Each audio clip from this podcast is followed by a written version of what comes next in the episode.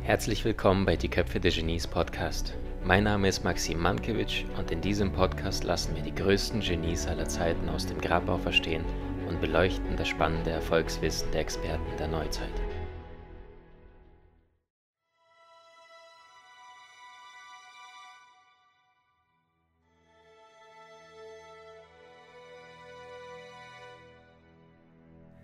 Elfter September 2001, früh am Morgen, kurz vor dem Anschlag auf den World Trade Center.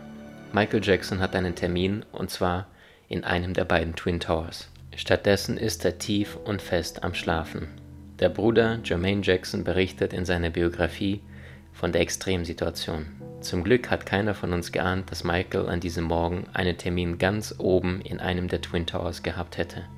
Wir haben das erst herausgefunden, als meine Mutter Catherine in seinem Hotel morgens anrief, um zu erfahren, ob es ihm gut geht. Denn sie hatte ihn dort am Abend zuvor erst gegen drei Uhr nachts verlassen. Und die späte Uhrzeit am Vorabend stellte sich als die Rettung für Michael Jackson heraus.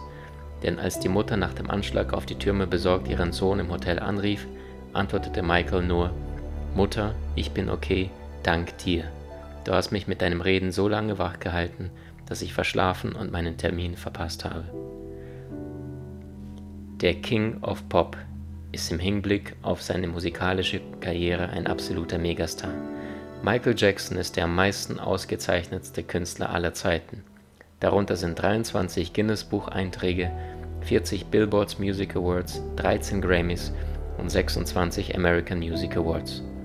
Er wurde im Juli 1988 während seiner siebentägigen Aufenthalts im Wembley Stadion vor einer Rekordzahl von 500.000 Menschen gesehen. Auch was sein Einkommen betrifft, gehört er zu den bestbezahltesten Künstlern aller Zeiten. Doch was ist aus diesem kleinen schwarzen Jungen aus einem Ghetto geworden und wie ist es ihm gelungen, ein derart gefeierter Superstar zu werden? All das und vieles mehr erfährst du in diesem außergewöhnlichen Podcast. Michael Jackson wurde 29. August 1958 in der US-amerikanischen Kleinstadt Gary im Bundesstaat Indiana geboren. Wie seine vier älteren Brüder wurde auch Michael von seinem Vater Joe oder Joseph genannt, teilweise mit drakonischen Mitteln musikalisch gedrillt und gefördert und von einer Talentshow zur nächsten gejagt. Bald schon sollten die Jacksons Five, so der Name der Band, groß herauskommen und bei den Motown Records einen Plattenvertrag unterschreiben. Michael Jackson hatte eine sehr schwierige Kindheit. Was für andere Kinder ganz normal war, gab es für ihn nie. Mit fünf Jahren sang er bereits in der Familienband mit. Unter der harten Führung ihres Vaters mussten die Jungs, wann immer möglich, proben und sehr hart arbeiten. Michael Jackson erzählt in seiner Autobiografie Moonwalk, dass sie oft von den Nachbarskindern gehänselt wurden, weil sie ständig probten und Musik machten, statt mit ihnen zu spielen. Die meisten Kinder sagen zu den Jacksons Five, ihr schafft das doch sowieso nie. Doch es ist ihr Vater, Joe Jackson, der alles daran setzt, aus seinen Söhnen echte Stars zu machen. Mit allen Mitteln will er seine Kinder aus dem Ghetto herausholen, um ihnen ein besseres Leben zu ermöglichen. Und darin sieht er seine eigene Chance in den musikalischen Talente seiner Söhne. Jeden Dollar versucht er für Musikinstrumente, Verstärker, Mikrofone und ähnliches auszugeben. Er setzt nichts auf halbe Sachen. Manchmal mussten wir mitten in der Nacht so gegen 2 Uhr morgens aufstehen, um uns zu einer Veranstaltung zu begeben, erinnert sich der kleine Michael. Mein Vater zwang uns förmlich dazu. Ich war sieben oder acht Jahre alt. Es handelte sich um kleine Konzerte in Diskotheken oder bei Privatveranstaltungen. Wir zogen unsere Show ab. Ich hatte bereits geschlafen und hörte die Stimme meines Vaters Aufstehen, wir haben einen Auftritt. In seiner Biografie beschreibt Michael die Erfahrungen folgendermaßen. Das Haus in unserer Family in Gary war winzig. Es hatte wirklich nur drei Räume, aber damals kam es mir so viel größer vor. Wenn man jung ist, kommt einem die ganze Welt so riesig vor, dass ein kleiner Raum viermal so groß erscheinen kann, wie es wirklich ist.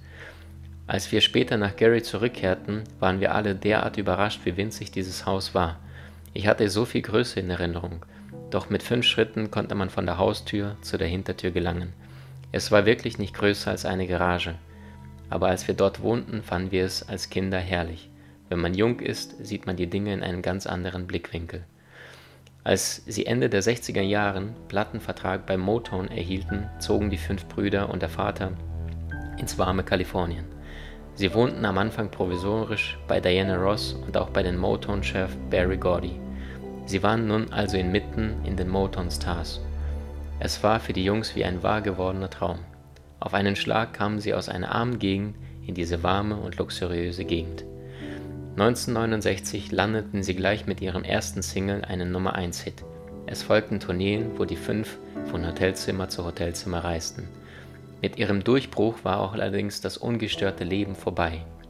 Bald einmal konnte Michael und seine Brüder nicht einmal mehr ohne Bodyguards auf die Straßen gehen und die Fans belagerten die Jungs überall, wo sie auftauchten. Nach nicht allzu langer Zeit konnten sie wegen den Fans auch keine normale Schule mehr besuchen. Es war so, dass ich zunächst einmal meinen Unterricht von einem Privatlehrer bekam und dann ging ich gleich ins Aufnahmestudio. Und das habe ich dann Stunde um Stunde gemacht, bis es Zeit war, schlafen zu gehen. Auf dem Weg zum Aufnahmestudio lag ein Park und ich erinnere mich ganz genau, als ich dort die Kinder spielen sah. Sie kämpften und machten Lärm und ich habe geweint. Ich war traurig, weil ich stattdessen arbeiten gehen musste.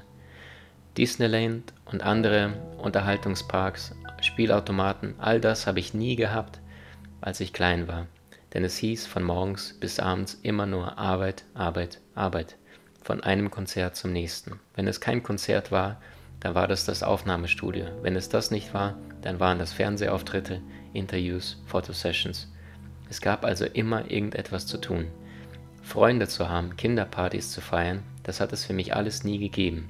Ich habe überhaupt keine Freunde gehabt, vielleicht meine Brüder. Auch wenn er nie ein richtiges Kind sein durfte, betont Michael, dass er sich nicht darüber beklagen möchte. In seiner Autobiografie stellt Michael klar, dass ihn seine Eltern nie zum Singen bzw. in dieses Geschäft gedrängt haben. Er habe das Singen geliebt, aber es gab auch eben schwierige Momente.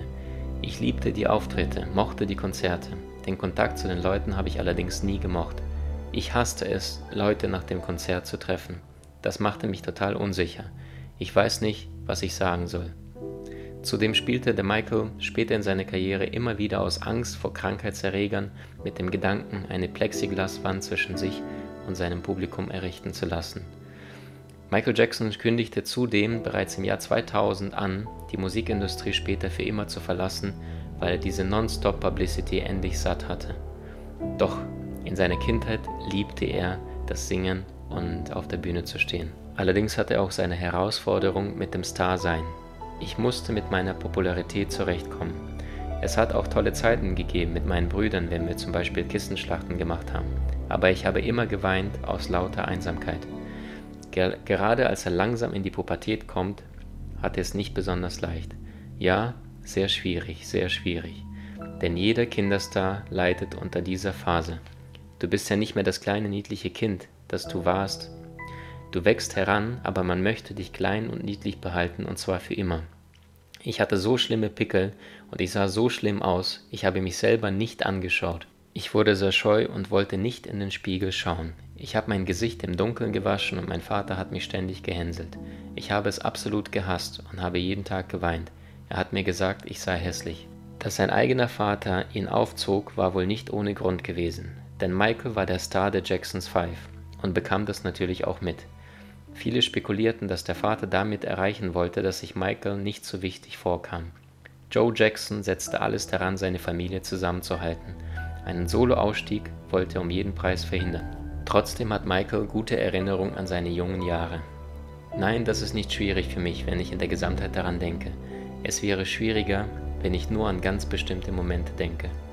Bevor die Jacksons Five erfolgreich wurden, arbeitete Joe Jackson als Kranführer in einem Stahlwalzwerk. Um viele seiner Kinder durchzubringen, arbeitet auch Catherine Jackson, also die Mutter, halbtags in einem Supermarkt. Die Eltern setzten wirklich alles daran, ihre Kinder von der Straße fernzuhalten.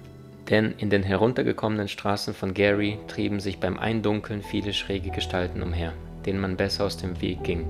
Mit strengen Regeln und der Musik gelang es der Familie auch. Von seiner Mutter spricht Michael immer in den höchsten Tönen. Sie war es, bei denen die Kinder damals Zuneigung und Liebe geschenkt bekamen. Sie war es oft, die mit Kindern sang und eine sehr, sehr schöne Stimme hatte. Seinen Vater Joe lobt Michael aber auch. Er habe seine große Familie immer beschützt und das sei keine leichte Sache gewesen. Mit aller Kraft managt er seine fünf Söhne und haben die bestmöglichen Verträge, gute Beziehungen in der Plattenindustrie herausgeholt. Er habe auch nie, wie so viele andere Eltern der Kinderstars, versucht, all das Geld nur für sich zu verbrauchen. Sein Vater habe sich wirklich für sein und der Wohl der Familie immer eingesetzt und vieles Wunderbares erreicht. Michael glaubte, dass ihr Vater ein gutes Gespür für das Showgeschäft hatte. Talent sei etwas, das man von Gott beschenkt bekommt, aber ihr Vater brachte ihnen bei, wie man es entwickelt. Was er aber bedauere ist, dass er niemals eine wirklich enge Beziehung zu seinem Vater entwickeln konnte. Joe sei immer so etwas wie ein Rätsel für ihn gewesen. Da sein Vater ein sehr strenger und vom Leben gezeichneter Mann war, färbte das auch auf ihn ab. Die Jackson-Kinder litten sehr oft unter ihrem Vater, wenn er sie mit einem Gürtel schlug. Fehler bei Proben oder anderen Vergehen wurden nicht geduldet. Als Michael Jackson in einem Interview 1993 gefragt wurde, ob er von seinem Vater jemals geschlagen wurde, meinte er etwas zögernd, ja, ja. Man kann ihn möglicherweise auch einen starken Anhänger von Disziplin nennen. Er war sehr streng, er war sehr hart zu mir. Ein Blick von ihm und man hatte Angst. Es hat Zeiten gegeben, wo man richtig schlecht behandelt wurde, wenn er zu mir kam. Ich habe mich regelrecht übergeben müssen. Ob er als Kind oder Erwachsener geschlagen wurde, erzählte Michael, beides. Aber ich liebe ihn, ich vergebe ihm. Ich liebe meinen Vater, aber ich kenne ihn nicht. Sein Vater war überzeugt, dass man im Ghetto nur mit Härte überleben kann. Er tat sein Bestes, ihm entging jedoch, dass auch Kinder Gefühle haben und Liebe brauchen. Zudem leidete Michael Jackson seit seiner Kindheit an Entführungsalbträumen, weil sein maskierter Vater nachts durch Fenster eingestiegen war, als die Warnung, das Fenster nicht unverriegelt zu lassen. Als Michael Jackson Jahre später, genauer gesagt 1999, erneut auf seine Beziehung zu seinem Vater angesprochen wird, scheint sein Verhältnis sich gebessert zu haben. Ich habe jetzt die beste Beziehung zu ihm, besser als die ich jemals zuvor hatte. Ich denke, mit der Zeit und dem Alter ist er zu einem netten Mann gereift. Er fragt mich heute sowas wie, wie geht es dir, isst du genug? Doch das ist alles, was er wissen will.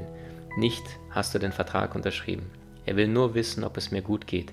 Ich denke, das ist wirklich nett. Und meine Mutter ist sowieso wie ein wirklicher Engel. Im Sommer 1993 beschuldigt Evan Chandler Michael Jackson, seinen 13 Jahre alten Sohn Jordan, sexuell missbraucht zu haben. Evan konfrontiert seine Ex-Frau June, die das Sorgerecht für Jordan hatte, mit der Verdacht, dass ihr Sohn in einer ungemessenen Beziehung zu Jackson gewesen war. Aber June wies diese Sorgen sofort zurück. Schließlich schloss Michael eine außergerichtliche Einigung über diese Angelegenheit und zahlte für 15 Millionen Dollar an den Vater. Eines Tages wird Michael von einem Reporter gefragt, wie es ihm gelingt, so eine außergewöhnliche Musik zu komponieren. Darauf sagte Michael, würde ich mich jetzt ans Klavier setzen, um den besten Song aller Zeiten zu schreiben, würde nichts daraus werden. Etwas über uns muss beschließen, dass es jetzt soweit ist und dann wird es dir gegeben. Künstler stellen sich gerne der Musik in den Weg. Doch du schreibst nicht die Musik, die Musik schreibt sich von selbst, sagt Michael Jackson in der Sendung Living with Michael Jackson. Immer wieder betont Michael in Interviews, dass seine Ideen für Songs nicht wirklich von ihm kämen, sondern ein Werk Gottes seien.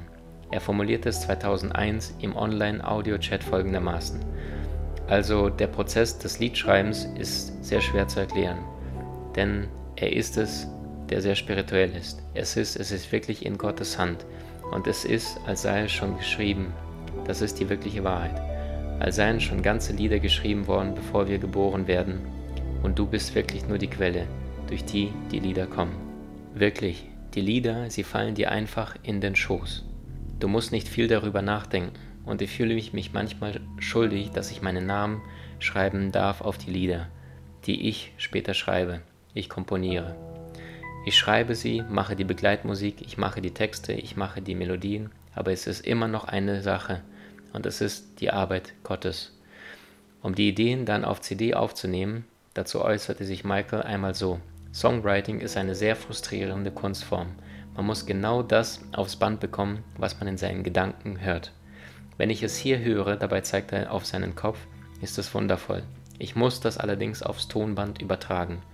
The Girl is Mine war nicht genau das, was ich wollte, aber es war am Ende doch ganz nett. Aber da ich Billie Jean im Kopf hatte, habe ich ganze drei Wochen hart daran gearbeitet, nur um das Basstempo herauszufinden. Michael Jackson gilt als ein großer Perfektionist. So weiß man, dass Fans und Plattenfirmen jeweils viel zu lange auf eine neue Platte warten mussten, da Michael die Songauswahl ständig immer wieder über den Kopf wirft und bis er 100 oder mehr Songs auf Lager hat. Es sind schon Musiker sauer auf mich geworden, weil ich sie dazu gebracht habe, etwas 100 oder 1000 Mal zu machen, bis es so ist, wie ich es haben will. Und dann hinterher rufen sie mich per Telefon zurück und entschuldigen sich bei mir. Michael, du hattest absolut recht. Ich habe noch nie besser gespielt. Ich habe bessere Arbeit geleistet. Ich habe mich selbst übertroffen. Das sagen sie wirklich hinterher. Und ich antworte, so sollte es doch sein. Denn du hast dich selbst unsterblich gemacht. Das ist das, was für immer bleibt. Es ist eine Zeitkapsel. Es ist wie Michelangelos Arbeit. Weißt du, es ist wie die Sixtinische Kapelle. Es bleibt für immer. Alles, was wir machen, sollte so sein. Verstehst du? Michael Jackson macht sich auch viele Sorgen über unseren Planeten. Über den 1995 erschienenen Earth-Song meinte Michael nur, ich erinnere mich genau, wie ich den Earth-Song in einem Hotel in Österreich schrieb, und ich fühlte solch einen Schmerz angesichts des Not unseres Planeten. Und für mich ist dies das Lied der Erde, denn ich glaube, dass die Natur sehr bemüht ist, das Missmanagement des Menschen für die Erde auszugleichen. Und angesichts des fortbestehenden ökologischen Ungleichgewichts und einer Menge von Umweltproblemen glaube ich, dass die Erde die Schmerzen fühlt und Wunden hat. Michael Jackson hat zudem eine unglaubliche Erinnerung. Tatsächlich behaupten viele Menschen, die in seiner Zeit mit ihm gemeinsam gelebt haben, er habe ein fotografisches Gedächtnis. Er konnte sich viele Jahre zuvor Namen, Geschichten und Informationen über Begegnungen mit bestimmten Menschen merken. Der Schauspieler Wesley Snipes, der ihn kennenlernte, während er das Bad Music Video drehte, war sehr überrascht über Michaels Fähigkeiten, lange und ausführliche Gespräche über Themen wie Psychologie, Metaphysik und soziale Themen zu führen. Wenn Michael Songs komponierte, versuchte er allerdings so ursprünglich wie möglich zu sein. Denn es verwundert auch nicht, wenn auf die Frage, wer heute sein Publikum sei, folgendes antwortet. Ich weiß es nicht. Ich versuche einfach wundervolle Musik zu schreiben. Und wenn Sie es mögen, dann mögen Sie es. Ich denke nicht über Demografie nach. Die Plattenfirma versucht mich dazu zu bringen, so zu denken, aber ich mache einfach, was ich gerne hören würde. Michael Jackson wollte mit seiner Musik und seinen Videos Neues erschaffen. Er soll nicht das sein, was ständig im Radio bzw. im Fernsehen läuft. Wissen Sie, ich will schaffen, etwas tun, das völlig anders und ungewöhnlich ist. Einen Schritt nach vorne gehen und etwas Neues bringen. Oder warum sollte ich es sonst tun? Oft fragt man sich, ob es einen Künstler ärgert, wenn andere Stars seine Kompositionen covern. Für Michael sieht es allerdings genau umgekehrt aus. Es ist ein wundervolles Kompliment. Es gibt dir das Gefühl, wert zu sein und dass deine Musik all die verschiedenen Generationen erreicht. Du weißt schon, all die verschiedenen Menschen hören da draußen deine Musik und das macht mich sehr glücklich. Michael Jackson wurde einmal gefragt, woher seine verrückten Tanzbewegungen kamen. Darauf sagte er, dass er bereits in seiner Kindheit von Künstlern wie James Brown, Sammy Davis Jr., Fred Astaire oder Gene Kelly fasziniert war. Als wir noch in Gary lebten, war ich völlig von James Brown fasziniert. Ich kannte all seine Tanzschritte auswendig, jede Pirouette, jede Bewegung. Wenn James Brown auf der Bühne steht, geht ein Ruck durch seinen ganzen Körper. Etwas Besonderes passiert mit ihm, das sich nicht nachahmen lässt. Es ist ein echtes Naturtalent, das ist magisch. Wenn ich auf der Bühne stehe, habe ich das gleiche Gefühl, etwas passiert mit mir. Als Michael noch klein war und mit seinen Brüdern als Jackson 5 auftrat, lernte er viele seiner Vorbilder bereits persönlich kennen. Viele der Stars, welche dem kleinen Michael damals über den Weg liefen, meinten schon damals, dass er ihnen mit seinem Wissensdurst fast schon Angst machte. In seiner Autobiografie ist folgendes zu lesen. Während meine Brüder und ich in den Vorgruppen, also als Einheizer für die anderen Acts auftraten und uns nur höfliches Interesse entgegengebracht wurde, sah ich den Stars aufmerksam zu, weil ich so viel von ihnen lernen wollte, wie es nur irgendwie möglich ist. Ich prägte mir ein, wie sie ihre Füße bewegten, wie sie die Arme hielten, wie sie mit dem Mikrofon umgingen und versuchte herauszufinden, was sie da machten und warum sie es so taten. Nachdem ich von der Kulissen aus James Brown studiert hatte, kannte ich jeden Schritt, jeden Laut, jede Bewegung und jede Drehung. Wenn ich jemanden zuschaute, den ich mochte, war ich bei ihm. James Brown, Jackie Wilson, Sam and Dive, The OJs. Sie bearbeiteten das Publikum richtig. Vielleicht habe ich von Jackie Wilson mehr gelernt als von jedem anderen. All das war für meine Entwicklung ungeheuer wichtig. Die meiste Zeit trieb ich mich allein hinter der Bühne herum.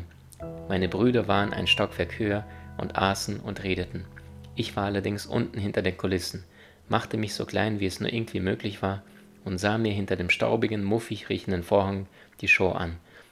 Das war meine Schule und mein Hobby zugleich. Ich war dort so oft ich konnte. Mein Vater, meine Brüder, die anderen Musiker, alle wussten, wo ich zu finden war. Sie zogen mich damit auf. Aber ich war so vertieft in das, was ich sah, oder in die Erinnerung an das, was ich gesehen hatte, dass es mich nicht mehr kümmerte. Die beste Ausbildung der Welt ist es, den Meistern bei der Arbeit zuzusehen. Man kann niemand das beibringen, was ich gelernt habe, indem ich da stand und nur zuschaute. Einige Musiker, Springsteen und U2 zum Beispiel, mögen sagen, dass sie es alles auf der Straße gelernt haben. Doch ich bin vom ganzen Herzen Künstler. Ich habe wirklich alles auf der Bühne gelernt. Auch wenn Michael Jackson seinen eigenen Stil entwickelte, sind noch bis heute die Einflüsse seiner Idole deutlich zu erkennen. Lob von seinen Bildern bekommt Michael später auch.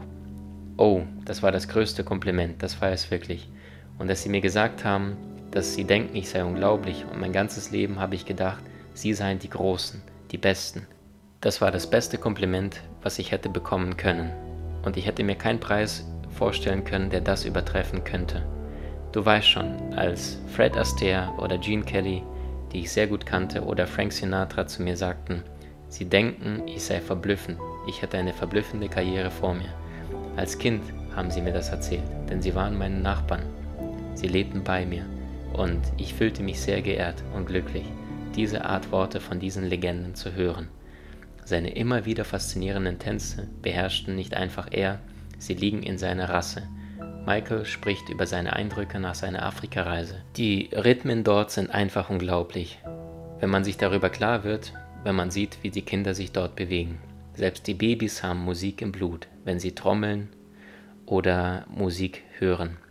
Der Rhythmus geht durch den Geist und Körper. Das gilt ebenso für die Schwarzen in Amerika. Wenn ich tanze, dann weiß ich als Tänzer, dass ich die Klänge interpretiere.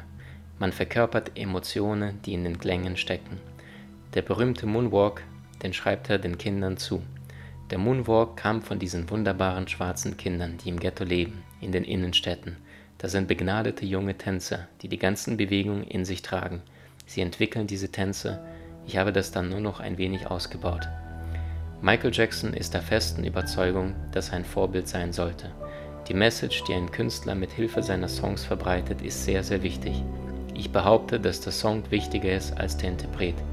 Es ist wichtig, ein gutes Beispiel zu geben, da viele Kinder nachahmen, was man tut.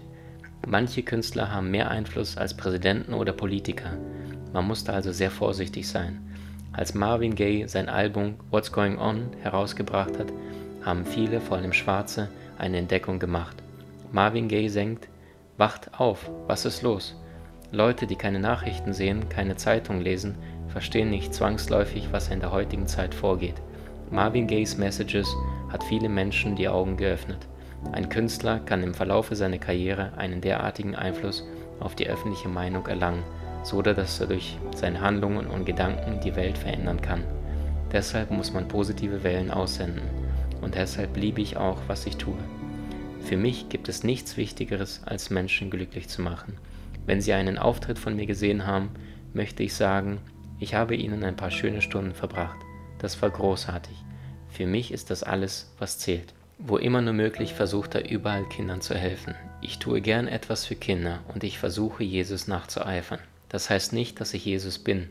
Ich versuche es Jesus insoweit gleich zu tun, als er gesagt hat, seid wie Kinder, liebt Kinder, seid so rein wie Kinder, werde genauso unschuldig wie Kinder und betrachte die Welt mit all ihren Augen. Das hat etwas Magisches an sich. Ich liebe das. Und wir haben vielleicht 100 Kinder mit kahlen Köpfen hier auf Neverland Range. Alle haben Krebs. Und sie rennen hier umher, haben Spaß. Und auch bei mir laufen dann die Freudentränen darüber, dass ich das für die Kinder habe ermöglichen können. Das erfüllt mich in innerer Befriedigung. Michael Jackson liebt es, auf der Bühne zu stehen. Hier wird aus einem sonst eher scheuen und zurückhaltenden Menschen ein total anderer Mensch. Es ist wie eine Flucht aus der Realität. Er meinte einmal, dass er noch nie Angst hatte, auf eine Bühne zu gehen. Ich hatte, soweit ich mich erinnere, noch nie Angst davor, eine Bühne zu betreten. Ehrlich gesagt fühle ich mich bei einem Konzert so viel wohler als in einem Studiointerview. Natürlich lässt ihn ein Konzert alles andere als kalt. Es sind wahre Adrenalinduschen. Viele Stars berauscht es, Sie kontrollieren sie nur schlecht. Ihr Adrenalinspiegel ist nach jedem Konzert auf dem Höhepunkt. Obwohl es 2 Uhr morgens ist, bin ich in Topform. Nach jedem Konzert schwebe ich auf Wolken. Und das unter Kontrolle zu halten, versuche ich mich so abzulenken, indem ich mir Zeichentrickfilme äh, anschaue oder Videogames spiele. Manchmal lese ich auch. Ich lese gerne Novellen oder auch andere Sachen. Berühmtsein hat für viele schöne Seiten, doch Michael Jackson sieht es so. Es ist ein wunderbares Leben. Man reist durch die Welt, man sieht Dinge, man trifft Leute und ist an vielen tollen Orten. Es ist toll, aber es gibt auch eine andere Seite. Berühmt sein kann nämlich auch zum Horror werden. Denn hat man einen bestimmten Bekanntheitsgrad erreicht, so gibt es absolut kein Privatleben mehr. Wo überall Michael hingeht, wird er von hunderten Schaulustigen belagert. Er kann keinen Schritt aus seiner Privatwohnung machen, ohne Bewachung und ohne beobachtet zu werden. Der Erfolg ist wie ein Gefängnis. Man kommt da einfach nicht mehr raus und kann kein normales Leben führen. Man steht ständig unter Beobachtung. In ganz bestimmten Momenten, wenn ich zum Beispiel ein Konzert gebe, dann möchte ich, dass möglichst viele Leute etwas davon sehen. Aber in einem anderen Augenblick möchte ich mein Privatleben genießen. Weil man in Pyjama zu Bett geht, macht man das Licht aus und legt sich hin. Das heißt Privatleben. Ich kann nicht in einem Park spazieren gehen. Deshalb habe ich auch Neverland Range gegründet, mit einem See, einem Kino und einem Vergnügungspark. Das ist die einzige Möglichkeit für mich, mein Leben privat zu genießen. An was man auch oft nicht denkt, für eine Berühmtheit wie Michael Jackson ist es sehr schwierig, wahre Freunde zu finden. Dies, weil er nie wissen kann, ob sie ihn wirklich mögen oder nur an seiner Popularität interessiert sind. Mit Elizabeth Taylor verbindet ihn eine enge Freundschaft. Sie haben beide das gleiche erlebt, sie waren beide Kinderstars. Michael spricht über Elisabeth und das Showbusiness wie folgt. Sie ist eine warme, weiche Decke, in die man sich gerne hineinkuschelt. Ich kann ihr alles anvertrauen, ihr alles erzählen. In meiner Branche kann man eigentlich keinem Menschen vertrauen, weil man seine echten Freunde nicht wirklich kennt. Wenn man sehr populär ist, hat man wirklich nicht viele Menschen um sich herum, denen man vertrauen kann. Man ist isoliert. Als Star seit frühester Kindheit ist folgender seiner Antworten naheliegend. Ich wäre gerne in der Lage, einmal in die Öffentlichkeit rauszugehen und normal zu sein, ohne dass die Leute merken, wer ich bin, und ein kleines bisschen das Gefühl zu bekommen, wie es ist, zur Norm zu gehören. Zu sehen, wie die Dinge getan werden, zu erfahren, worüber die Menschen im Alltag sprechen, wenn sie sich zufällig unterhalten. Denn sobald sie sehen, es ist Michael Jackson, verändert sich die Unterhaltung. Ich werde zum einzigen Thema und nicht die Situation selbst. Auch über die Presse sagt Michael einiges. Berühmtheiten brauchen eine dicke Haut, was die Presse anbelangt. Gerade bei Michael Jackson werden täglich neue Sensationsstories erfunden und oft gehen die Angriffe in den Medien weit unter die Gürtellinie. Michael glaubt nicht, dass die Leute ihn nur an seiner Musik beurteilen.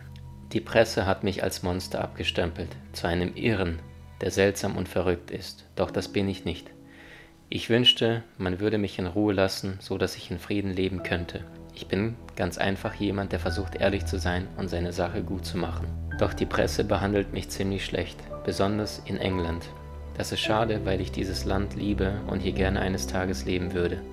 Um Ihnen ein Beispiel zu geben. Als ich das letzte Mal gekommen bin, habe ich Mickey Mouse und Minnie Mouse aus Euro Disney mitgebracht, damit sie die kranken Kinder eines Londoner Krankenhauses besuchen.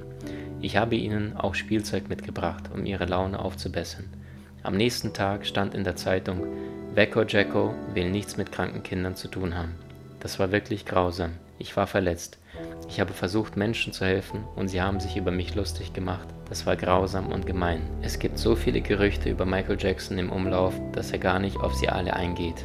1995 hieß es beispielsweise, dass Michael in seiner Neverland Range einen UFO-Landeplatz bauen möchte. Als er von der Jugendzeitschrift Popcorn darauf angesprochen wurde, meinte er nur, Entschuldige, aber auf solch blöde Fragen kannst du wirklich keine normale Antwort erwarten.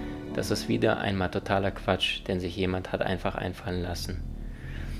Das Erfolgsrezept von Michael Jackson ist, egal was ist, das kraftvollste der Welt ist das menschliche Gemüt und Gebet und Glauben an dich selbst und Vertrauen und Ausdauer. Egal wie oft du es tust, du tust es immer und immer wieder, bis es in Ordnung ist. Und glaube immer an dich selbst und nicht darum kümmern, wer bei dir ist oder negativ über dich spricht. Denn was immer du glaubst, du wirst es mit der Zeit werden. Sein großer Erfolg war mit Sicherheit das Album Thriller. Doch die Arbeit an einem derart ehrgeizigen Projekt war wahnsinnig anstrengend und für Michael unbefriedigend, denn zahlreiche Songs wurden neu aufgenommen, die meisten von ihnen allerdings von der Tracklist wieder abgezogen. Der Veröffentlichungstermin rückte immer näher und sie hatten bis dahin noch nicht einmal die Hälfte des Albums fertig produziert. Als Michael und Quincy Jones das Album auf den letzten Drücker bei Sony zur Veröffentlichung freigaben, war ihnen allerdings ein absolutes Meisterwerk gelungen. Das 1982 veröffentlichte Album erreichte in USA, England und Deutschland Platz 1 der Charts und ist noch heute laut dem Guinness-Buch mit nunmehr 109 Millionen verkauften Platten das erfolgreichste Album aller Zeiten. Für dieses Album erhielt Michael acht Grammys, so viele wie zuvor noch kein Star vor ihm. Eine eigene Thriller-Tour gab es allerdings nicht. Das Musikvideo lief ganze 13 Minuten und 33 Sekunden und war das längste Musikvideo seiner Zeit. Dieses Video musste er allerdings aus seiner eigenen Tasche finanzieren, da man bei Sony Music nicht bereit war, die Kosten von ca. 1 Million US-Dollar zu tragen. Es ist überliefert, dass Michael eine Liste mit 23 seiner größten Feinde führte. Darunter war auch Ex-Sony-Boss Tommy Motola, dem er persönlich den Tod wünschte. Er verglich diesen Mann mit dem Teufel persönlich. Das 1987 erschienene Album Bad war in der glücklichen Position, auf der Erfolgswelle von Thriller zu reiten, wodurch es Platz 1 in zahlreichen internationalen Charts erreichte. Dennoch konnte man die gestemmten Erwartungen nicht zu Recht erfüllen. Trotz großem Erfolg konnten die Absatzzahlen von Thriller nie erreicht werden. Auf den Grammy-Verleihungen ging Michael Jackson komplett leer aus. Nur einen Grammy erhielt er für das in seinem Film Moonwalk integrierte Video zu Leave Me Alone. Michael Jackson war seinerzeit als Musikgenie gefeiert, zeitgleich war er allerdings auch ein guter Geschäftsmann. So sicherte er sich beispielsweise in den 80er Jahren die Rechte an allen Beatles-Songs, die ihm fortan sehr viel Geld einbringen sollten. Was heute bei den Stars üblich ist, begann bereits der Jackson viel früher. Er brachte eigene Kollektionen heraus, zahlreiches Merchandising entstand darunter auch ein Videospiel für Sega. Darüber hinaus war Michael für seinen erlesenen Geschmack in Sachen Kunst und Automobile bekannt. So gehörte Jackson unter anderem ein Bentley und mehrere wertvolle Kunstgemälde und Gegenstände, die er alle auf seiner Neverland Range aufbewahrte. Michael Jackson wurde geboren als ein schwarzes Baby und starb als ein weißer 50-jähriger Mann. Der Wechsel seiner Hautfarbe von braun zu weiß sei allerdings auf die Weißfleckenkrankheit Vitiligo zurückzuführen. Michael Jackson trat damit Unterstellungen entgegen, er habe seine Haut rein aus kosmetischen Gründen bleichen lassen. Michael hat sich im Laufe seines Lebens umfangreichen plastischen Operationen unterzogen. Die Wirksamkeit dieser Schönheitschirurgie wurde allerdings heftig diskutiert. Einige Menschen behaupten, dass er allein im Gesicht über 300 Operationen machen lassen hat. Am 25. Juni 2009 wurde Michael Jackson im Ronald Reagan Medical Center in Los Angeles für tot erklärt. Die Todesursache war eine akute Vergiftung durch das Narkosemittel Propofol. Andere Medikamente wie beispielsweise Valium wurden ebenfalls verabreicht. Michael Jackson wurde 50 Jahre alt. In einer offiziellen Stellungnahme des verantwortlichen Gerichtsmediziners wurde der Tod des selbsternannten King of Pop als Tötungsdelikt beschrieben Ähnlich wie Elvis Presley beklagte Michael Jackson starke Probleme mit Schlaflosigkeit. Sein Leibarzt Conrad Murray verabreichte ihm daher über Wochen Propofol, das ihn zu höheren Mengen hätte töten können. Wird ein Konsument abhängig, endet die Sucht häufig tödlich, da der Grad zwischen einer sicher eingesetzten Dosis und einer Überdosis sehr schmal ist. Propofol ist aufgrund seiner Verfügbarkeit das am weitesten verbreitete Suchtmittel unter Ärzten und Medizinern der Arzt von Michael Jackson wurde am 8. Februar 2010 zu vier Jahren Haft aufgrund von fahrlässiger Tötung angeklagt und verurteilt. Der Richter begründete seine Entscheidung damit, dass Conrad Murray Michael Jackson im Stich gelassen habe und seinen medizinischen Eid für Geld und Ruhm verletzt habe. Außerdem zeige er keine Reue und schiebe die Schuld auf den verstorbenen Superstar. Nach nur zwei Jahren im Gefängnis kam er aufgrund guter Führung wieder frei. Nach Michaels plötzlichem Tod sagten Madonna und Diana Ross, sie könnten nicht aufhören zu weinen. Der Schauspieler Jamie Foxx sagte, wir wollen diesen schwarzen Mann feiern. Er gehörte uns und wir haben ihn mit der ganzen Welt geteilt. Lisa Minnelli sagte direkt nach seinem Tod, wenn die Autopsie kommt, wird die Hölle los sein, also Gott sei Dank können wir ihn jetzt noch feiern.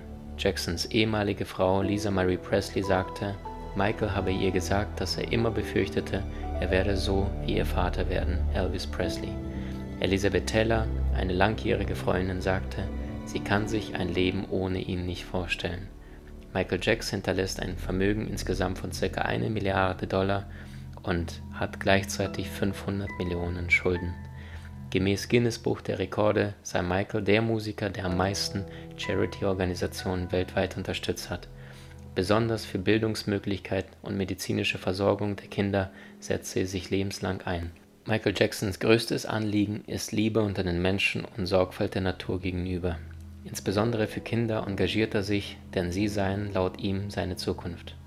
Ich könnte nicht ohne Kinder leben und die Inspiration, die sie mir geben. Sie inspirieren mich bei all meinen Unternehmen, ob ich einen Song schreibe oder tanze. Es ist ein Schrei nach Aufmerksamkeit, wenn ein Kind mit einer Waffe in die Schule geht. Die Kinder wollen Liebe, jemanden spüren, jemand, der in sie Arm nimmt. Aber die Eltern sind nur mit ihrem Beruf beschäftigt und lassen sie alleine zu Hause vor dem Fernseher sitzen und alle möglichen Dummheiten anstellen. Das zerstört unsere Welt. Wir müssen wieder zueinander finden, das ist sehr, sehr wichtig. Lasst uns von morgen träumen, wo wir wirklich von der Seele lieben können und Liebe als die ultimative Wahrheit im Herzen der ganzen Schöpfung erkennen.